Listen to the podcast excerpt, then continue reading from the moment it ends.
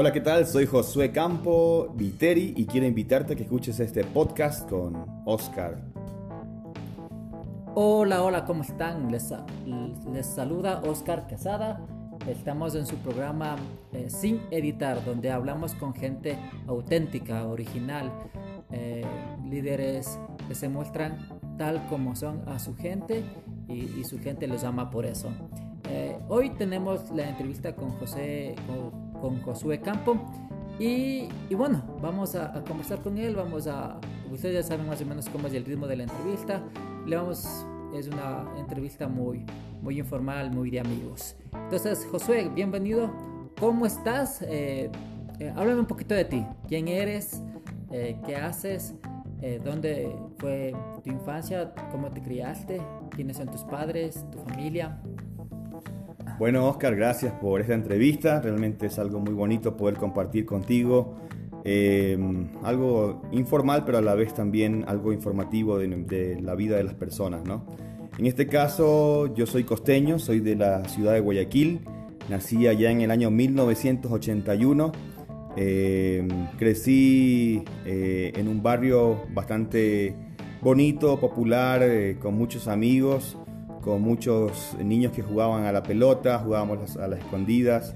Eh, crecí como un niño normal. Este, soy el último de mis hermanos, somos seis en total.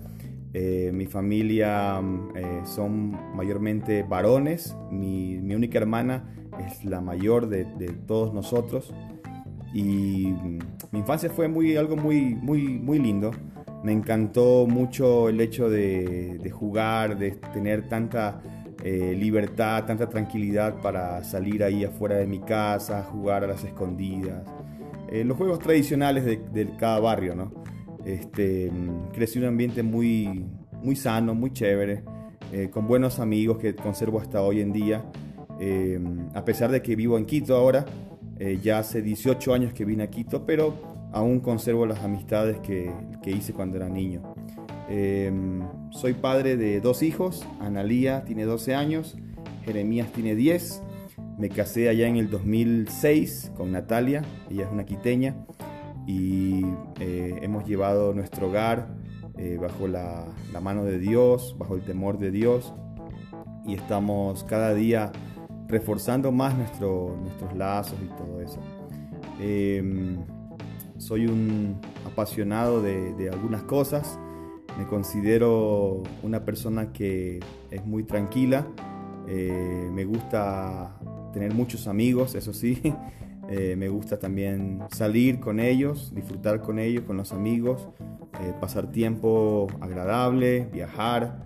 Me gusta mucho ah, conversar, mm, de todo un poco que quisiera contarles más adelante. Qué bueno. Oye, Guayaquil, yo soy de Quito y a mí me gusta el frío y yo no me veo viviendo en un lugar caluroso, pero los contrastes son que vivo en la mitad del mundo y aquí es un lugar caliente. Eh, ¿Cómo fue tu vida de, joven? Eh, ¿Cómo fue esa experiencia, vivencia? Eh, ¿Alguna anécdota que te acuerdas de tu juventud? Bueno, cuando era adolescente le agarré mucho cariño a los patines.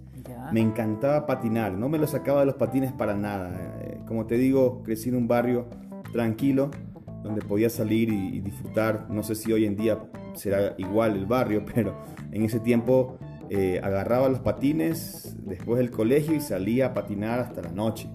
Entonces em, me encantaban mucho los deportes, eh, encontraba mucha libertad en jugar fútbol, béisbol, eh, patinar, andar en bicicleta. Eh, era muy propicio el, lugar donde yo vivía para hacer estos deportes. Entonces tenía un amigo de la, juventud donde eh, siempre salíamos a, recorrer lugares y nos gustaba mucho ir a las montañas, así, a, bajar de esas, esas, esas cuestas en bicicleta, de repente ver los atardeceres ahí en los amanes antes de que construyan todas las edificaciones que están ahora porque ahora ya, por, la población que ha crecido, ya no hay los lugares de esparcimiento que habían antes. Mm. Pero una anécdota puede ser que cuando, cuando era muchacho, eh, hablando de unos 14, 15 años más o menos, eh, recuerdo que mi madre me dijo, no vayas a patinar porque es muy tarde en la noche, eran las 11 de la noche. Tú sabes que en Guayaquil en las, las, noches se alargan hasta las 12, 1 de la mañana tal vez. Sí, sí. O sea, no, no es tanto como acá en la sierra, que a las 9, 10 de la noche la gente ya está descansando. A veces 8 se guarda. sí. Entonces en Guayaquil eran las 11 de la noche y mi madre me dijo, no salgas a patinar porque es muy tarde. Pero yo le dije, no, mamá, es temprano, déjame ir con mis amigos, me voy. Y me fui esa noche a patinar cerca, un poco, unas ocho cuadras de mi casa. Y haciendo unas acrobacias en los patines me caí. Ya. Y me rompí la mano. Mm. me rompí la muñeca. Y eran las 12 de la noche. Y mi madre estaba ya descansando y yo no quería molestarla. Ya. Y resulta que esa noche yo dormí, me acosté, guardé silencio y estaba con la mano quebrada y pasé toda la noche con la mano quebrada hasta el día siguiente que mi madre se despertó y me dije, mamá, necesito ir al hospital. Llévame porque me quebré la mano anoche patinando. Y esa noche fue la más larga de mi vida, Oscar. No pude dormir por mi desobediencia. Yo me sentía con cargo de conciencia porque mi madre me dijo que no vaya y yo me fui. Entonces fue mi consecuencia, tuve que aguantármela y pasé toda la noche con un dolor terrible. Eh, yo creo que hice mal no haberme ido al hospital enseguida, pero me sentía tan, tan avergonzado de que mi madre me había dicho que no me vaya, yo me fui bajo mi propia voluntad, así que me tuve que aguantar toda esa noche con la mano rota, la, muñeca quebrada, este, por la desobediencia, ¿no? Típica de un muchacho de 14, 15 años. Sí, son cosas que pasan, cosas que pasan. Oye, yo estaba pensando, eh, cuéntame cómo fue esa transición de venir a, a, vivir a Caquito, cómo fue ese, ese cambio. Eh, ¿Qué fue lo que extrañaste? ¿Qué fue lo que se te hizo difícil? ¿Y, cómo te fuiste adaptando a, acá, a, la sierra, a, vivir aquí en Quito? ¿Y, a qué edad fue que, que te viniste para acá, para Quito? Bueno, acá en Quito mm, tengo una hermana que ella es la que vive aquí en Quito.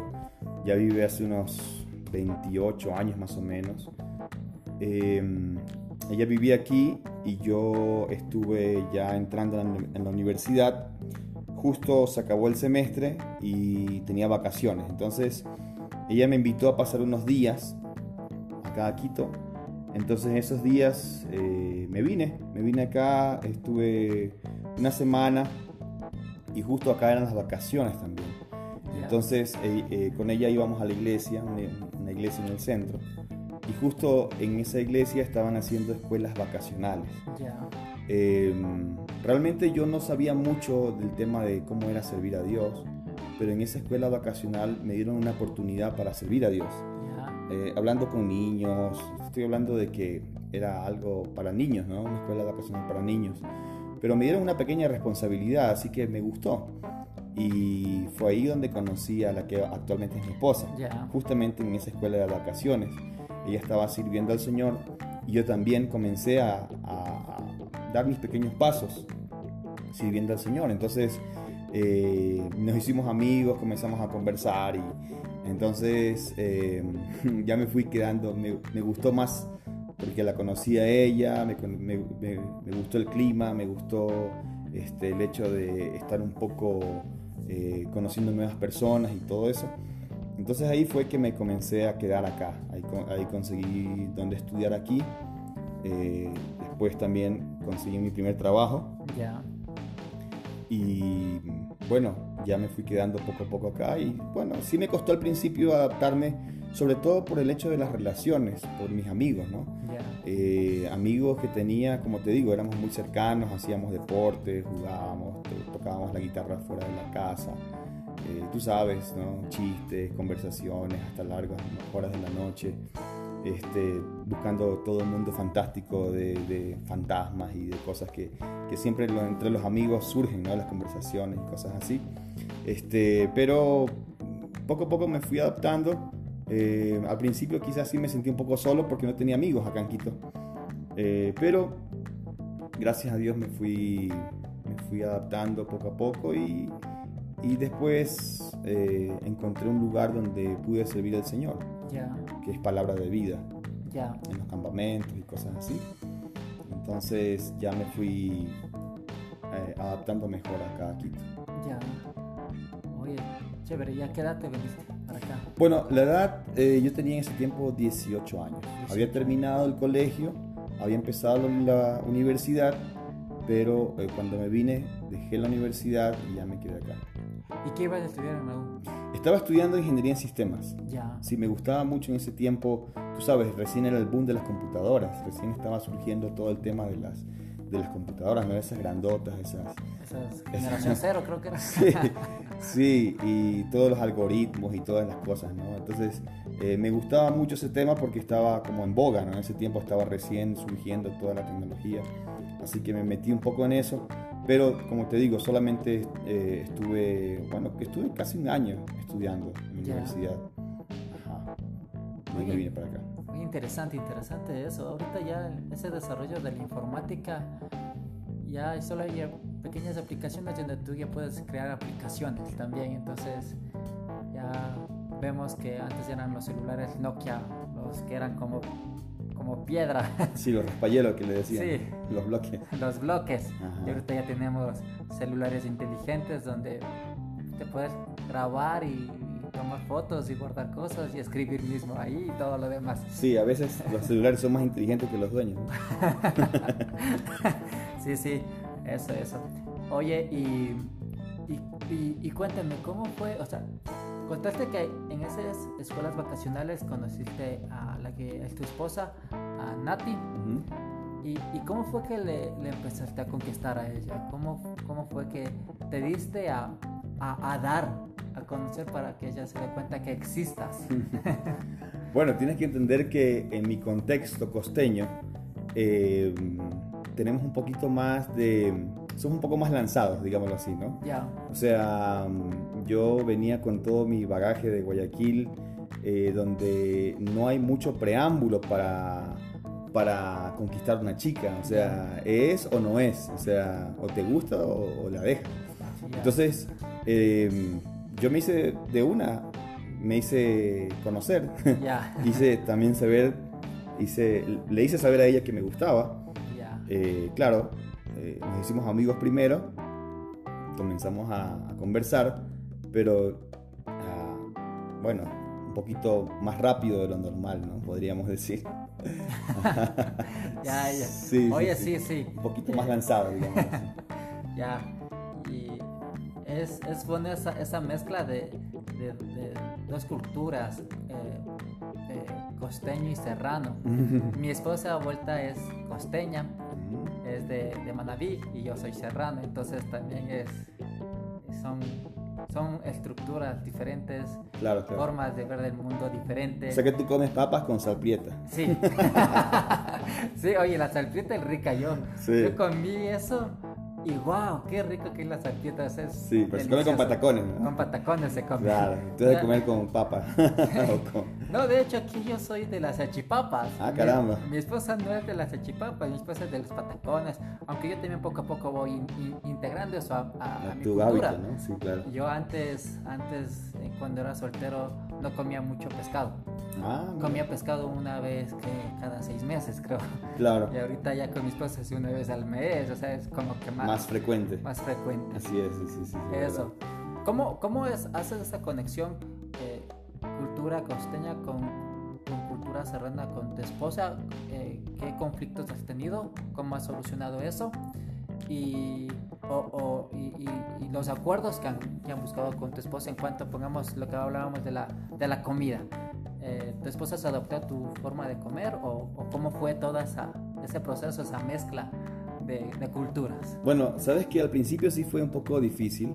Recuerdo en la luna de miel que nos fuimos a la playa, estuvimos en la playa este, y ella se pedía seco de pollo. Ya. Entonces yo le decía, pero estamos en la playa, ¿por qué no te pides un ceviche? ¿Por qué no te pides un arroz con camarones? ¿Por qué no te pides camarones apanados, un, un arroz marinero? Y lo que pasa es que ella decía, pero es que yo no sé cómo, cómo comer eso. O sea, no, no estaba tan habituada a la comida costeña, ¿no? Entonces ella llegaba al restaurante y pedía "Deme un seco de pollo. Entonces yo le decía, pero no, pues estamos en la, en la playa, debes pedirte algo diferente. Entonces, eh, poco a poco ella le comenzó a gustar más la comida costeña, hasta el punto que fuimos a vivir a la playa. Nosotros vivimos cuatro años en la playa, después de, de- ya de tener unos, unos cinco años de casados más o menos. Fuimos a vivir a la playa y ya ella totalmente se habituó a la comida costeña. Entonces ahora le encanta. Ahora ella es la que me pide que vayamos a comer encebollados y cosas así. Entonces, eh, al principio quizás costó un poquito, pero ya después con el tiempo, poco a poco ella se fue habituando más. Y yo también, yo también, me gusta la comida serrana, también me encanta, la fritada, el hornado, las papas con cuero. Al principio yo no, yo no sabía, realmente no sabía lo que era un librillo no sabía lo que era un menudo, porque para mí menudo eran los cantantes, el grupo, el grupo musical de los, años 80. Entonces, para mí un menudo no, no, era comida, eran unos cantantes, pero cuando ya comencé a probar por ella, este, ya me comenzó a gustar. Pero hay, hay cosas que no me pasan, por ejemplo, a ella le encanta el bille, eh, que es una, una, comida, bueno, de, bueno, no sé cómo será muy bien, pero le encanta el bille, ah, yo no puedo probarlo, no me pasa. El cuy tampoco me gusta, bueno, a ella tampoco le gusta. Pero hemos ido adaptándonos ambos a la comida de cada uno. Pero ahora estamos bien. Ya. sí, sí, sí, sí. Oye, qué bueno, qué bueno. Yo aquí, cuando le digo a mi esposa voy a hacerte un ceviche de pollo, mi esposa se queda así como que, eso no existe. sí, debe ser, me imagino. eso no existe. Eh, ya, oye, chévere, chévere conocer mal esta parte de tu vida, de, de tu relación con, con Nati. Yo a Nati eh, le conocí, de hecho, también en la iglesia, cuando era pequeño. Nos criamos en la misma iglesia, en la misma comunidad. Eh, y, bueno, por ahí hay esa conexión. Claro, claro. Esa conexión con ella y contigo. Eh, bueno, José, eh, dime, ¿qué te gusta hacer? Uh, bueno, una de las cosas que más me gusta es la lectura. Ya. Amo leer. Para mí no, no pasa un día sin que pueda leer algo más que sea. soy de las personas que si están en alguna en un banco, haciendo una fila, estoy leyendo, estoy llevando un libro, más que sea, trato de tener algo cerca para leer. Eh, es algo inevitable.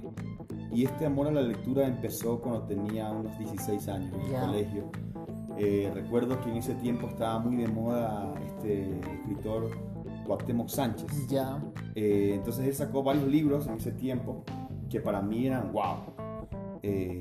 tal punto que terminaba las clases y me iba a la casa caminando, porque vivía cerca de mi colegio, unas 8 o 10 cuadras de mi casa, pero esas 10 cuadras para mí eran el mejor tiempo para leer.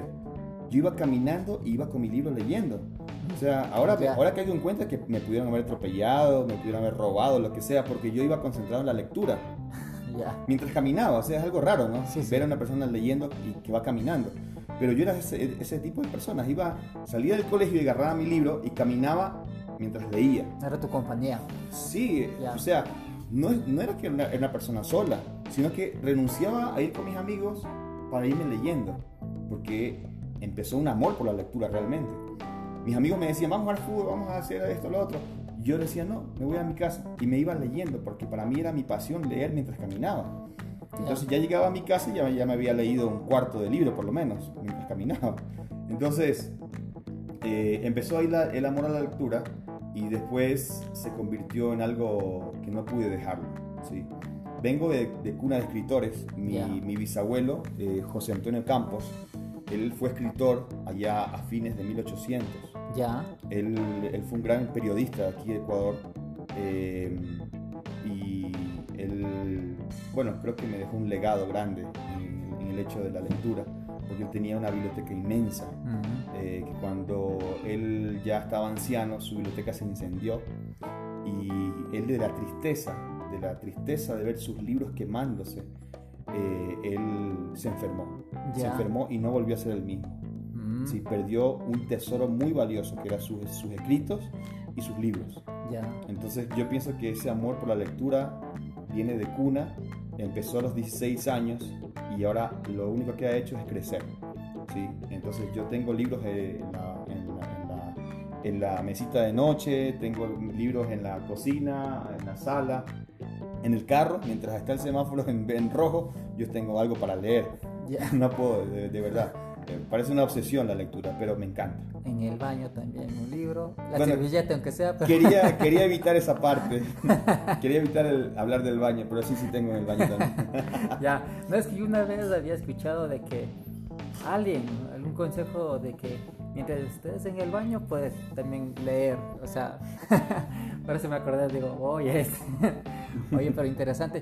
¿Ya cuántos libros te lees al año?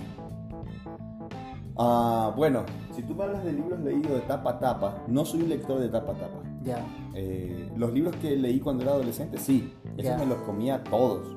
Pero actualmente no encuentro eh, tanto sentido en leer todo, todo el libro de tapa a tapa, en algunos libros.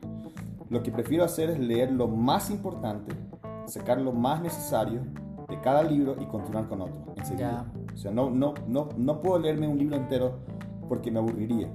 Lo que hago es leer un poco aquí y un poco acá, un poco aquí y un poco acá. Y leo varios a la vez y estoy conectado con varios libros a la vez, eh, pero no trato de no leerlos todos totalmente, sino dejar siempre un poquito para después.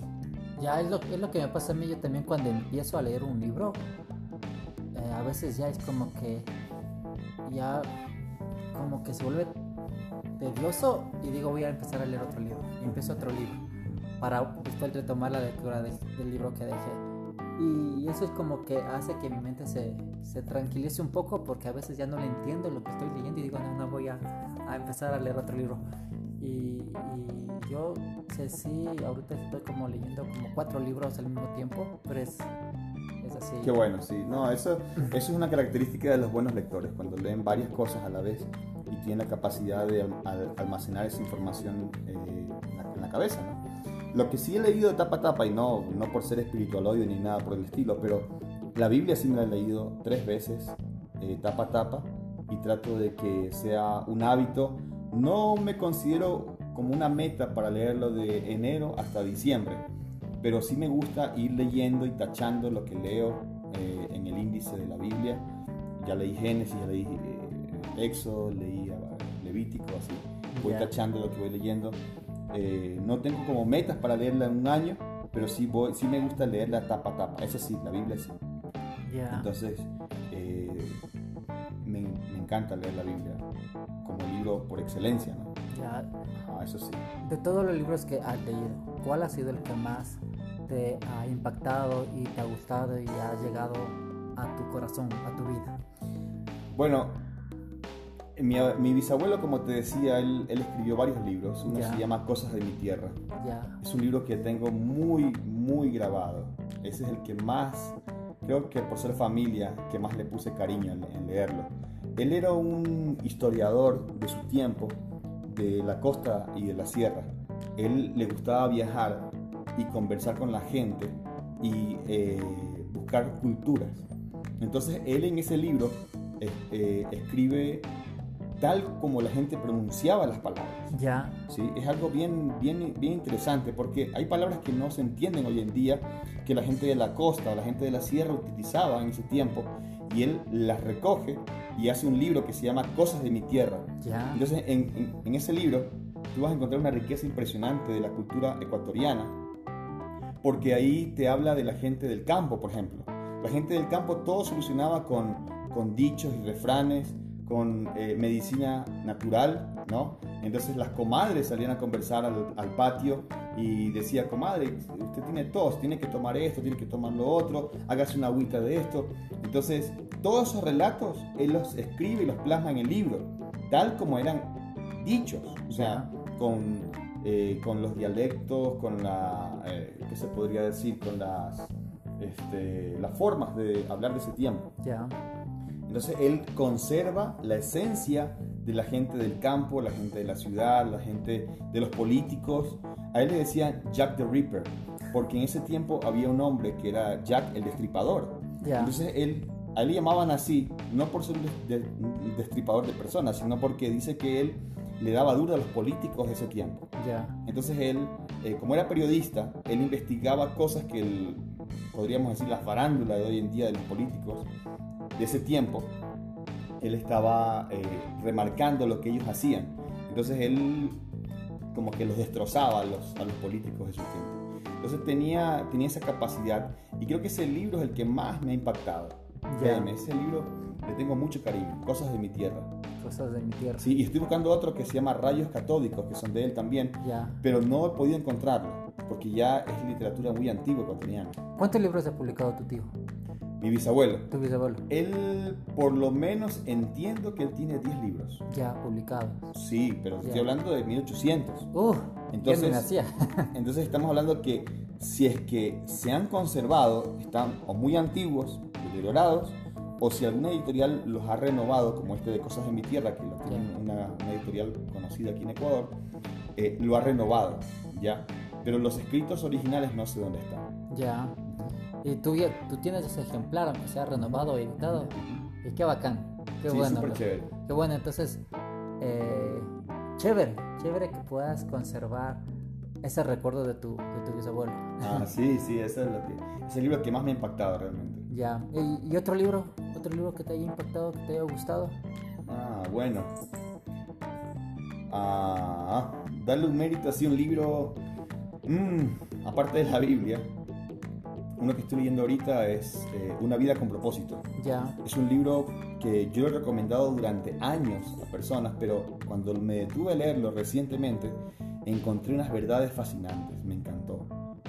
Una vida con propósito de Rick Warren. Ya. Es un libro clásico ya, pero habla del propósito de la vida, eh, de cómo Dios tiene un propósito para ti y a veces nosotros pensamos que nosotros debemos cumplir nuestros propios propósitos, pero encontrar el propósito de Dios es lo más valioso para el hombre. O sea, mi propósito en la vida puede ser uno. Yo tengo el propósito, no sé, de algún día ser, este, no sé, una estrella de, de- de cine, lo que sea. Pero ese es mi propósito. Pero ¿cuál es el propósito de Dios para ti? Es lo que necesitamos encontrar. Y ese libro te desafía a encontrar el propósito de Dios para ti. No el propósito de Oscar para Oscar. El propósito de Josué para Josué. Sino el propósito de Dios. Para nosotros. Sí, chévere. Es, Sí, es súper es un libro retador. Sí, bastante. Sí, Sí, sí, sí. sí lo he leído. Eh, este, este gusto creo que te llevó a tener un primer trabajo en una librería, ¿no es cierto? Bueno, en ¿O, o mi, cómo fue tu primer trabajo? mi primer trabajo no fue en librería. Mi Ya. primer trabajo fue en una ferretería. ya. Sí, nada que ver con, con mi pasión de los libros. Es que termina en ría, entonces. Sí, sí. Eh, por causa de los estudios, cuando estuve aquí en Quito, tuve que, tuve que eh, empezar a trabajar para pagarlos. Ya. Entonces, eh, una ferretería aquí en San Antonio, de Pichincha, en la mitad del mundo, me contrató. Ese Ya. fue mi primer trabajo. Nunca había cargado un costal de cemento, nunca había doblado una varilla de acero, eh, nunca había pesado una libra de clavos, no sabía nada. Eh, pero aprendí. Aprendí, saqué mis primeros callos, mis primeras este, ampollas en las manos. Trabajo duro, trabajo de macho. este, y gracias a Dios, eh, ese trabajo me sirvió para aprender bastante, eh, para pagar mis estudios. Y en ese trabajo conocí a una persona clave para después comenzar mis estudios eh, superiores, digámoslo así. ¿Y aquí en Quito qué estudiaste?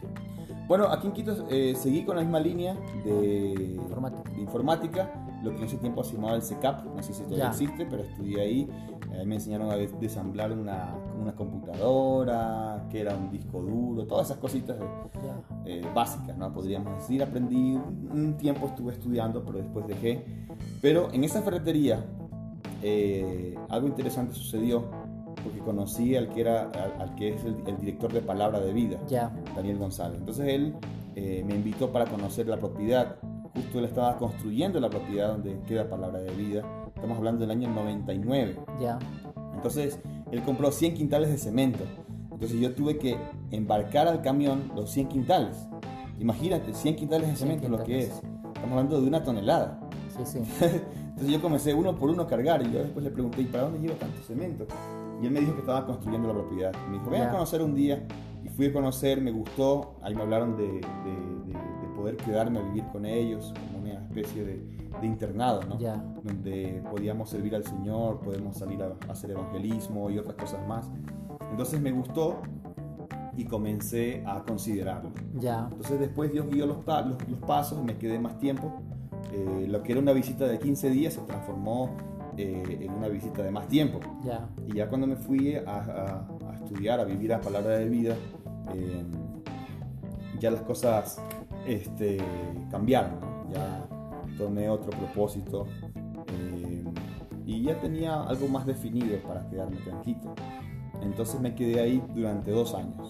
Ya. Estuve trabajando ahí, viviendo dos años. Ya. Y después, bueno, pues Dios me llamó a estudiar a Argentina, fue a estudiar a Buenos Aires, Ah, ya. al eh, seminario de palabra de vida. Chévere. O sea, aquí, aquí fue tu, tu iniciación. Así es.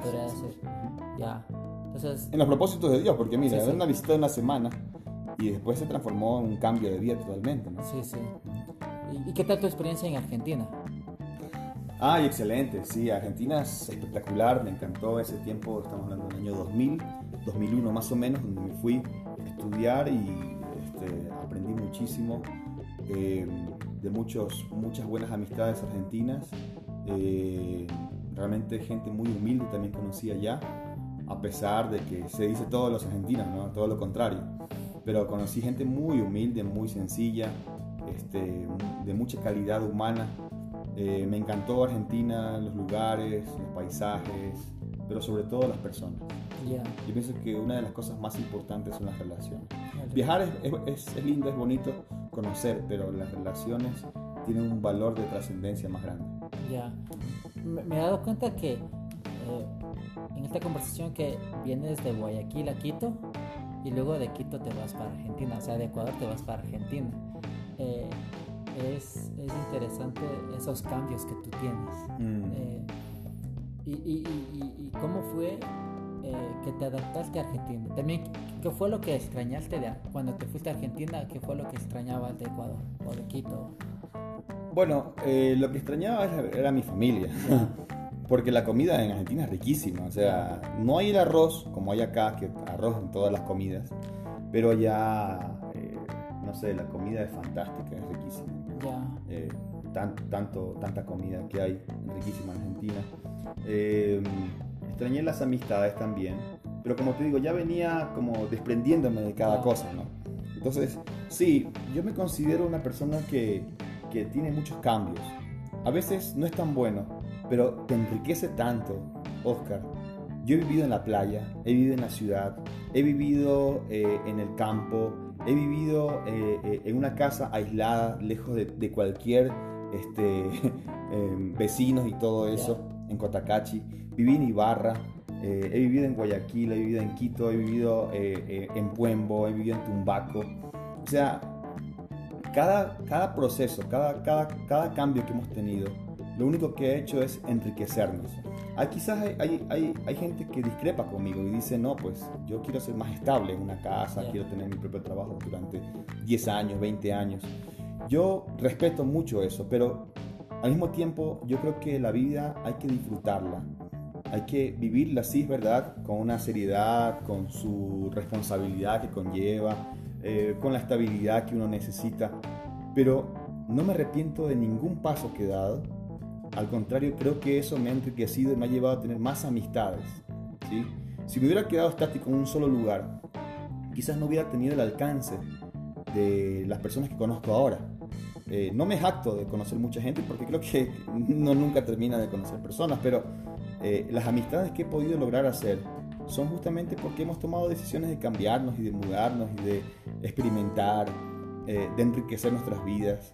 Eh, hay gente que vive más, más tranquila viviendo en la misma casa durante 100 años, pero yo creo que eh, lo que hemos hecho es eh, fundamentar nuestra vida, en nuestra relación en diferentes lugares. Ya. Sí, y eso me ha llevado, creo yo, que a enriquecer más mi cultura, más mi conocimiento, más mis relaciones.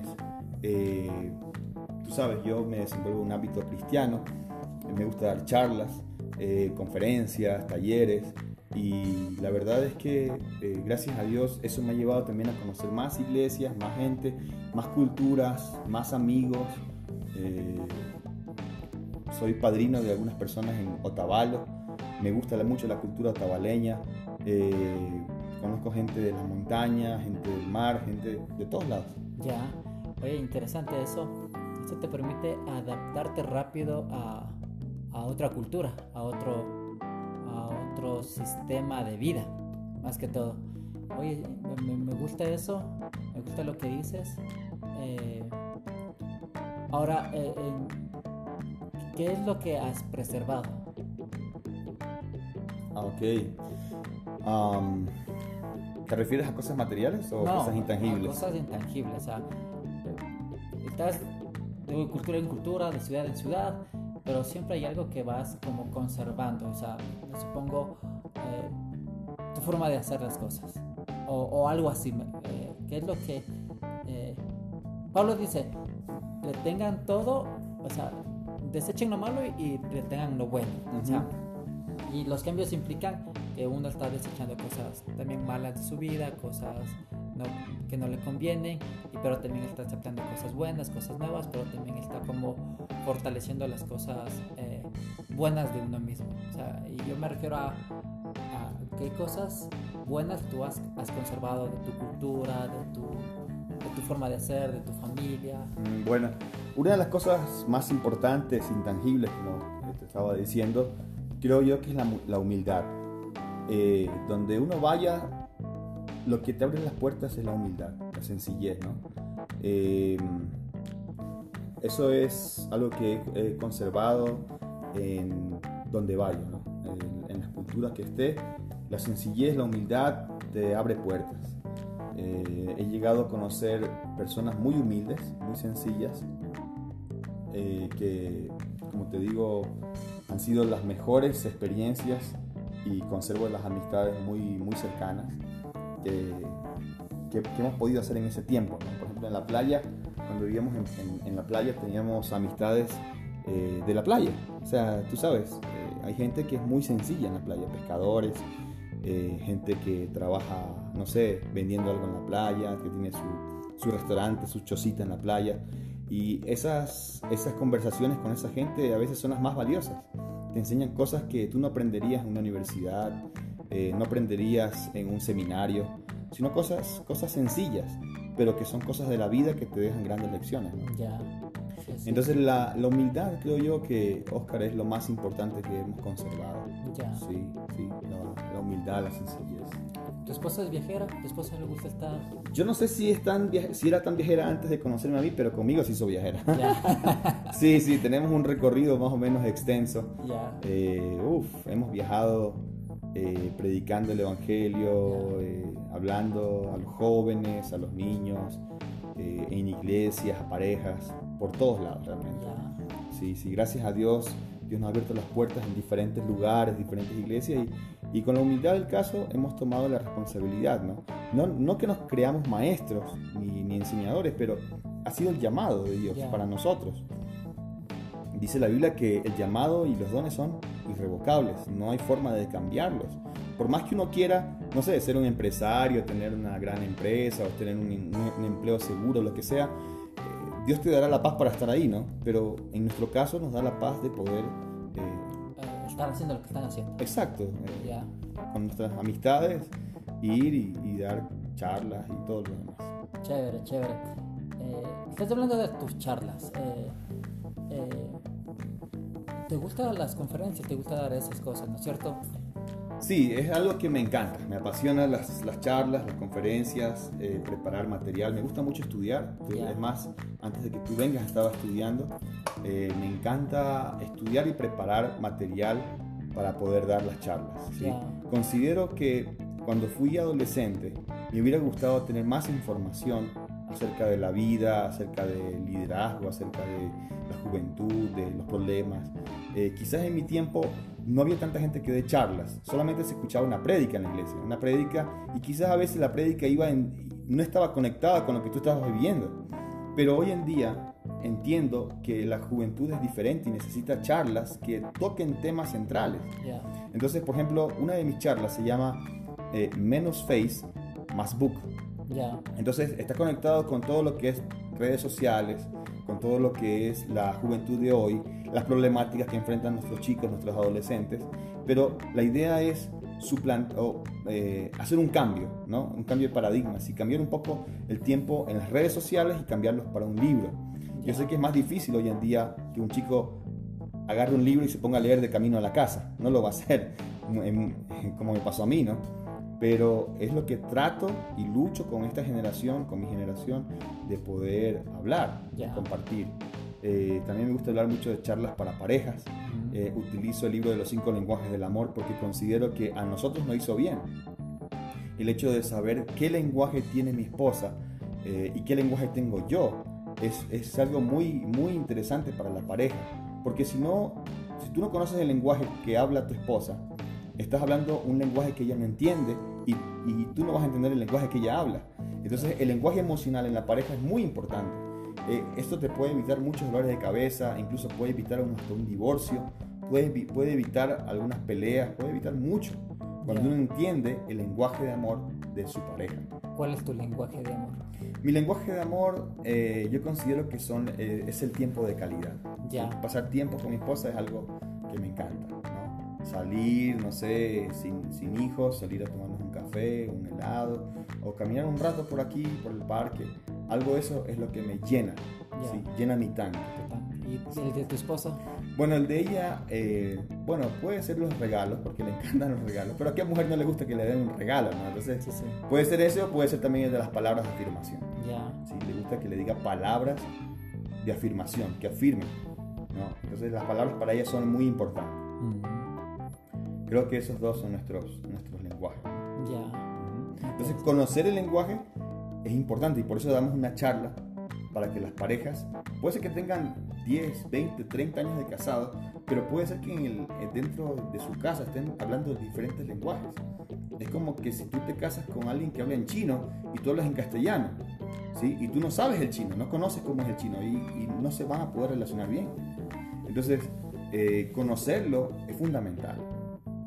Entonces nos gusta sobre eso. Hoy en día también estoy con una charla de la ideología de género, Ya. porque es algo muy importante también para tratar desde un punto de vista bíblico, pero también sin ir a los extremos, ¿no? sino bien centrado. Ya. Eh, otra de las charlas que estoy dando hoy en día es la charla de la Biblia del Pescador. Me encanta porque habla mucho del evangelismo. Ya. Creo que es uno de mis dones, el evangelismo, y tengo, el- eh, tengo que hacerlo. Pablo dice, ay si no, si no cumpliera esto, ¿no? Entonces eh, es, es como una necesidad Ya. de- del evangelismo para que otros evangelicen también. ¿Te apasiona eso? Sí, claro, me encanta. Ya. Eh, ¿Cuántos hijos tienes? Dos, dos hijitos, ¿sí? Como dije al principio, tengo dos hijos. Analía tiene 12 y Jeremías tiene 10. Ya. ¿Y, y has descubierto qué les gusta a tus, a tus peques? ¿Les gusta? A mi hija le encanta la música. Ya. Ella es una muy musical, ella hace todo con música, está lavando los platos con música, hace los deberes con música, este, se baña con música, eh, todo el tiempo está con la música, eso es lo que a ella le, le encanta. ¿no? A mi hijo en cambio le gusta los deportes extremos, le gusta lo que es para el parkour, le gusta hacer piruetas, los patines, la bicicleta, le las cosas más de riesgos. Ya. Ajá, le encanta este, los desafíos, tomar riesgos y cosas así. Mm, ¿De dónde crees que sacó eso tu hijo? Mm, Bueno, a mí me encanta, cuando era muchacho me encantaba la música también. Ya. Eh, no te conté que eh, en mi barrio nos formamos una banda de música. Ya. Ajá, éramos rockeros de nuestro tiempo. Ya. Este, y tal vez por eso salga Analia con eso. Eh, y también, te dije, me gustaban mucho los patines, me gustaba también la bicicleta. Creo que de ahí viene también Jeremías con, esa, con esas raíces. Ya. bonito, bonito. Bueno, Josué, para ir terminando esta, esta charla que me gustó, me encantó conocer un poquito más de, de tu vida. Yo, la verdad, eh, te conozco algún tiempo, pero no sabía que venías de Guayaquil y no sabía toda la, la experiencia que has tenido, los viajes que has tenido, los lugares donde has vivido. Eh, me gustó esta charla más que todo por, por eso, porque puedo conocerte un poquito más de ti. Puedo conocer al Josué Campo humano Chévere. y no al Josué Campo que, que vende libros, Ujú. ¿sí? Y, y que da conferencias, sino al, al, al Josué Campo que, que ha viajado, que ha estado en diferentes lugares, que se ha relacionado con diferentes personas y que conserva el valor de la humildad. Sí, es, es importante eso. Y, y yo te deseo lo mejor. En, en todos los proyectos que tengas, yo sé que de aquí te van a salir eh, más conferencias, te van a salir más, más, más prédicas, más, más cosas para eh, que te conectes con los jóvenes, que te conectes con los- las parejas, ¿sí? que puedas dar más cosas. Eh, ¿Algunas últimas palabras para la gente que te puede estar escuchando? Bueno, mira, eh, yo, yo no vendo libros, yo comparto mis conocimientos y comparto libros. Me gusta recomendar. Si a ti te hace bien algo, tú lo vas a recomendar. Si tú comes algo y te, te gustó ese plato de comida, tú dices, oye ñaño, aquí en la esquina te venden una guatita de riquísima. Y tú dices, anda y come. Lo que yo hago es recomendar libros que a mí me han hecho bien, que me parecen fantásticos. Porque los libros son consejeros silenciosos. Entonces, cuando tú lees un libro y abres un libro y te hace bien, lo mejor es que tú lo recomiendes a otro. Claro, ese es mi, mi modo de, de- de- de sustentarme, ¿no? Ya. A través de la venta de los libros. Pero mi énfasis no es vender los libros, No recomiendo. es recomendar Ya. a la gente para que les haga bien también. Si a mí me ha hecho bien este libro, yo te lo puedo recomendar. Te digo, ve, Oscar, Una vida con propósito te va a ayudar muchísimo en este- en esta área. El libro de los cinco lenguajes te va a ayudar a mejorar tu relación. Este libro para jóvenes es bueno para tu iglesia. Este libro de liderazgo es bueno para tu liderazgo. Este libro, este diccionario es el último que ha salido, tiene esto, esto, esto. Entonces mi idea es recomendar. ¿sí? Ahora, si tú lo compras, bien por ti. Eh, y qué mejor si lo compras a mí, ¿no? Yo tengo una tienda que se llama Starbucks, ¿sí? Lo pueden encontrar ahí en las redes sociales como starbucks.es, ¿no? En el Facebook. También tengo cuenta de Instagram, también la pueden buscar ahí. Está la estrella amarilla y el círculo azul, eh, Starbucks. Esa es mi tienda. Tienes una aplicación también, creo. Eh, bueno, tenía una aplicación del Come Libros. Sí, el Come Libros eh, es una, eh, podríamos decir, un- un, ah, una plataforma para recomendar libros. Porque Come Libros fue, inició como un programa en HCJB, un segmento donde todos los martes yo daba recomendaciones de libros cristianos. Entonces, eh, el Come Libros surgió de ahí, de ese, de ese tiempo, ese espacio, pero continuamos con esto, con la aplicación. También tengo cuenta de Facebook que se llama Come Libros, que sale un, eh, un, un jovencito leyendo bajo una lupa, bajo una linterna, perdón. Este, y también de ahí te puedo recomendar libros. ¿no? Si alguien necesita una recomendación, eh, puede pedirme por ahí que le recomiende algún libro. Yo puedo ver qué, qué puede adaptarse a esa necesidad. Pero ¿cuál más utilizas? ¿Starbucks o el Comlibus? Realmente yo estoy pendiente de todas. Tengo, tengo varias. Eh, Starbucks es la tienda de libros, Come Libros es la recomendación de libros y tengo también algo que se llama la Agencia de Liderazgo Juvenil. Que es una plataforma donde nos permite eh, ingresar a este mundo juvenil que es tan, tan cambiante. ¿no? Entonces, en la Agencia de Liderazgo estamos haciendo, por ejemplo, ahora un concurso interiglesias, Ya. donde 10 iglesias están participando en memorizar versículos. El 14 de marzo tendremos la competencia final, donde se va a ver eh, las destrezas y las habilidades de los, de los chicos que han memorizado los versículos. Y claro, va, va- va- va a ser todo un evento donde tendremos premios y todo eso para las iglesias participantes. Eh, ¿Qué más? De ahí eh, tengo otra cuenta creada que se llama Starbucks Jóvenes, que más, más que todo es para libros juveniles. Tengo otra que se llama Starbucks Niños, Ya. donde está justamente todas las recomendaciones para los niños, desde 0 años hasta niños de 12. Tenemos devocionales, Biblias, todo eso que recomendamos por ahí. También tengo Starbucks Mujeres, que son libros para mujeres, donde hay, hay recomendaciones, hay algunos posts, este, ¿cómo se llama? Algunos, este, algunas, algunas ideas para que las mujeres puedan leer también. Eh, y bueno, tratamos de estar activos en todas las redes, tanto el Come Libros, la agencia de liderazgo, Starbucks, Starbucks niños, jóvenes, mujeres, eh, no sé, a- algo más tal vez cree, se cree por ahí. Ya. Ajá. Bueno. Entonces, les animo a que los sigan en sus redes sociales. Starbucks, todo lo que dijo. Niños, adolescentes, jóvenes, mujeres, Mujeres. varones. Eh, síganlo. Él también va a colaborar para un blog, creo. Recomendando libros. Eh, entonces espero que, que lo sigan en sus redes sociales. Y mi Bueno, cuenta, mi cuenta personal también está, está como Josué Campo y la V al final Ya. de Viteri, ¿no? Josué Ya. Campo V. Ya. Entonces les animo a que, a que lo sigan. Eh, y bueno, Josué ha sido un gran tiempo esta charla contigo, esta conversación contigo. Y, y bueno, les animo a que también me sigan en mis redes sociales. Me encuentran en Facebook, la fanpage, Instagram y en Anchor como arroba Oscar Quesada Vargas 18. En Twitter me encuentran como Oscar Quesada V. Y, y bueno, espero que les haya, les haya gustado esta, esta conversación. Y nos vemos hasta la próxima. Hasta luego. Bendiciones y hasta pronto. Chao, chao.